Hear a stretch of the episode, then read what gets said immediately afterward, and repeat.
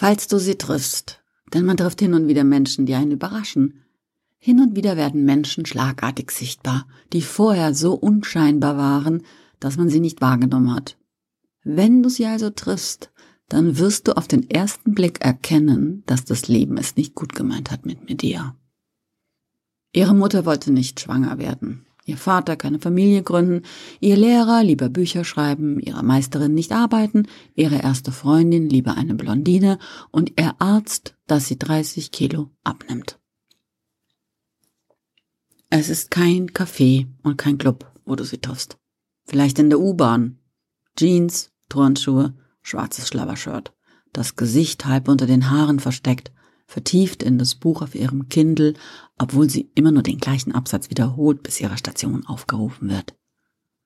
Vielleicht auch in dem kleinen Supermarkt, wo sie ihre Tiefkühlgerichte, Kerzen und die Prinzenrolle kauft und manchmal eine Flasche Eierlikör. Ihr rumpelt zusammen, als sie nach Hause geht. Ihr Rucksack fällt zu Boden und deine Tasche? Nee, Ihr Rucksack fällt zu Boden und deine Tasche, und man entschuldigt sich und schaut sich, so kurz wie möglich, ins Gesicht. Wenn du sie triffst und ihr euch kennenlernt, dann besuchst du sie vielleicht. Sie hat ihre Wohnung aufgeräumt. Die zwei Kochplatten glänzten tiefschwarz. Auf dem Sofatisch stehen Blumen. Helle Rechtecke auf der Tapete zeugen von den Bildern, die sie abgehangen hat. Wegen dir das kleine Badezimmer riecht nach Plastiklimetten. Die Schlafzimmertür ist verschlossen.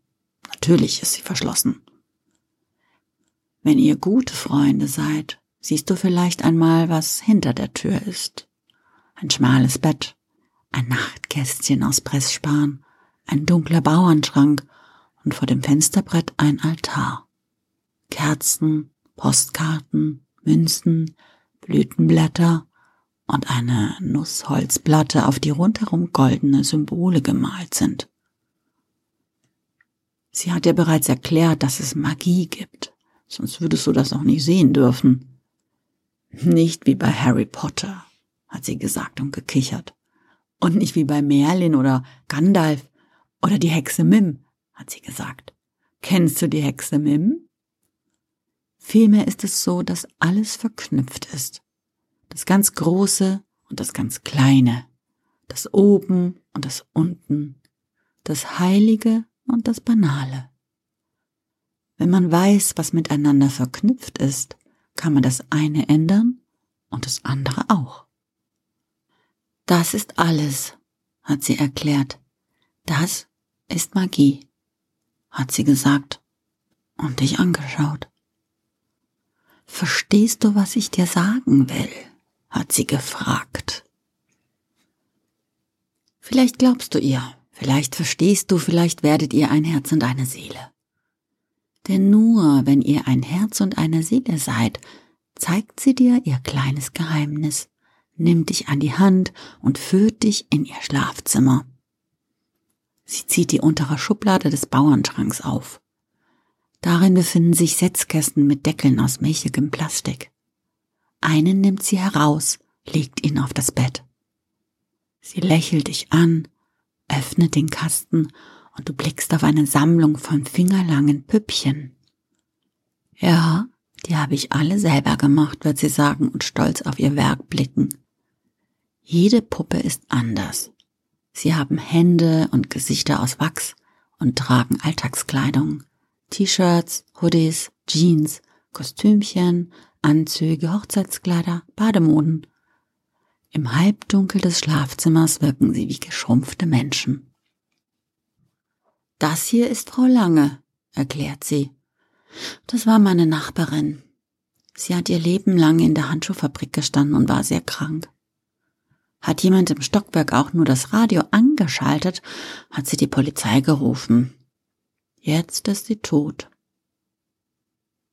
Das mit dem affigen Bart ist Aidin. Sie deutet auf eine große Figur im Setzkasten. Das ist der neue junge Mann in meinem Supermarkt. Er ist sehr nett und höflich und plaudert eigentlich mit jedem. Frauen aber sind für ihn Luft. Er verbringt viel Zeit mit den Puppen. Eine nach der anderen holt sie hervor und schildert dir, wie sie Stücke im Puzzle ihres Lebens sind, dass es nicht gut gemeint hat mit, dir. Du lernst viel über sie. Ihr seid ein Herz und eine Seele. Vergiss das nicht. Wenn dir das keine Angst macht und ihr vielleicht ein Paar werdet, dann darfst du Zeuge des Rituals werden. Auf dem Bett darfst du sitzen und ihr zusehen und lauschen. Sie kniet vor dem Altar und zündet vier Kerzen an, eine in jeder Ecke. Mit frischer Farbe malt sie einen weiteren goldenen Kreis rund um die Holzplatte mit den Symbolen. Sie singt leise eine Melodie einfach wie ein Kinderlied, aber in einer fremden, weichen Sprache. Magie ist es, die Verknüpfungen zu erkennen, die das Universum zusammenhalten.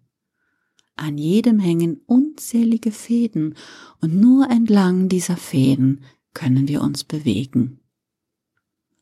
Sie überschneiden sich und manchmal verknoten sie sich, und manchmal scheint es, als würden zwei Menschen an den gleichen Fäden hängen so wie du und ich, sagt sie. Alles, was man tun kann, ist vorsichtig an den Fäden zu ziehen.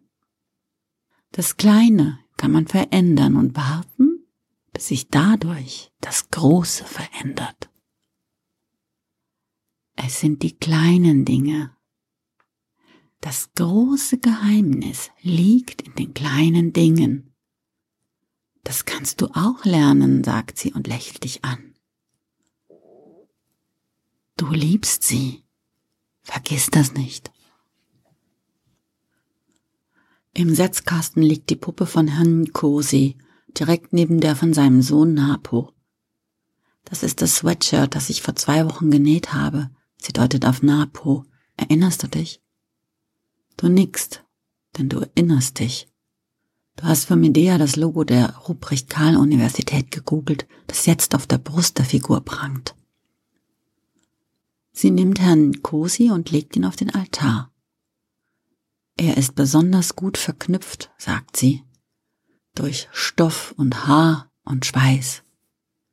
Nein, sie lacht, als du sie fragst. Nein, es ist kein Voodoo, du Dummerchen. Während sie das Kinderlied singt, zieht sie Herrn Kosi die Hose aus. Darunter sind winzige weiße Boxershorts und Socken. Als er nackt vor ihr auf dem Altar liegt, greift sie unter den Tisch, nimmt eine Schere und schneidet der Puppe das linke Bein ab. Du liebst sie. Darum bist du hier und darum bist du Zeuge der Amputation. Medea trennt die Naht an der Hinterseite des abgetrennten Beins auf, entfernt die Füllung mit einer Pinzette, tauscht sie gegen neue aus, schließt die Wunde und näht das Bein wieder an. Als Herrn Kosi wieder an seinem Platz im Setzkasten liegt, bläst sie die Kerzen aus und ist mit ihrer Arbeit zufrieden. Sie ergreift deine Schultern, drückt dich in die Matratze und ihr macht Liebe als wäre Sex auch Teil des magischen Rituals. Hallo Medea, sagt der leibhaftige Herrn Kosi, als ihr ihm am nächsten Tag im Treppenhaus begegnet. Geht es dir gut? fragt er, aber sein Grinsen verrät, dass er etwas erzählen möchte. Danke der Nachfrage, mir geht es sogar sehr, sehr gut, Herrn Kosi. Und Ihnen? Mir geht es auch sehr gut. Du wirst es nicht glauben. Napo ist angenommen. Er hat den Studienplatz in Heidelberg bekommen. Mein Sohn wird ein Arzt. Stell dir das vor. Und er nimmt Medias Hände und sie lachen und hüpfen auf den Treppenstufen auf und ab, als wären sie Schulkinder. Er weint ein bisschen und sie weint ein bisschen und du auch. Als ihr weiter müsst zur U-Bahn, dreht sich Medea um und fragt, was macht das kaputte Knie? Komisch, dass du das fragst. Heute bin ich aufgewacht und konnte es zum ersten Mal wieder bewegen. Es ist wie neu. Das große Geheimnis liegt in den kleinen Dingen. Vergiss das nicht.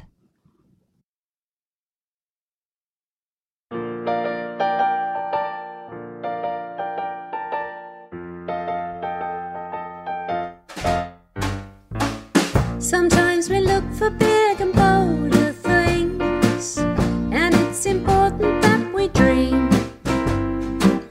But there are some things, not very big things, that can often go unseen. And when the unexpected comes along, it's very quick to understand. Cause when you magnify, strip back and simplify, there's more to life than what we plan. It's the little things, it's the little things, it's the little things that matter most of all. It's the little things, just the little things,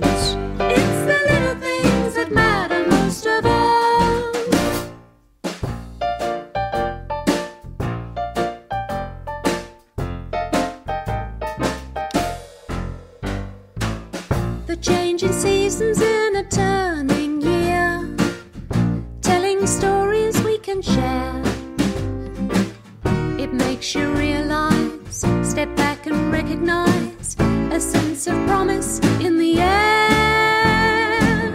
And when you find the thing you thought was lost, remember how it made you feel. Just hold on to it, cause you belong to it. It may be small, but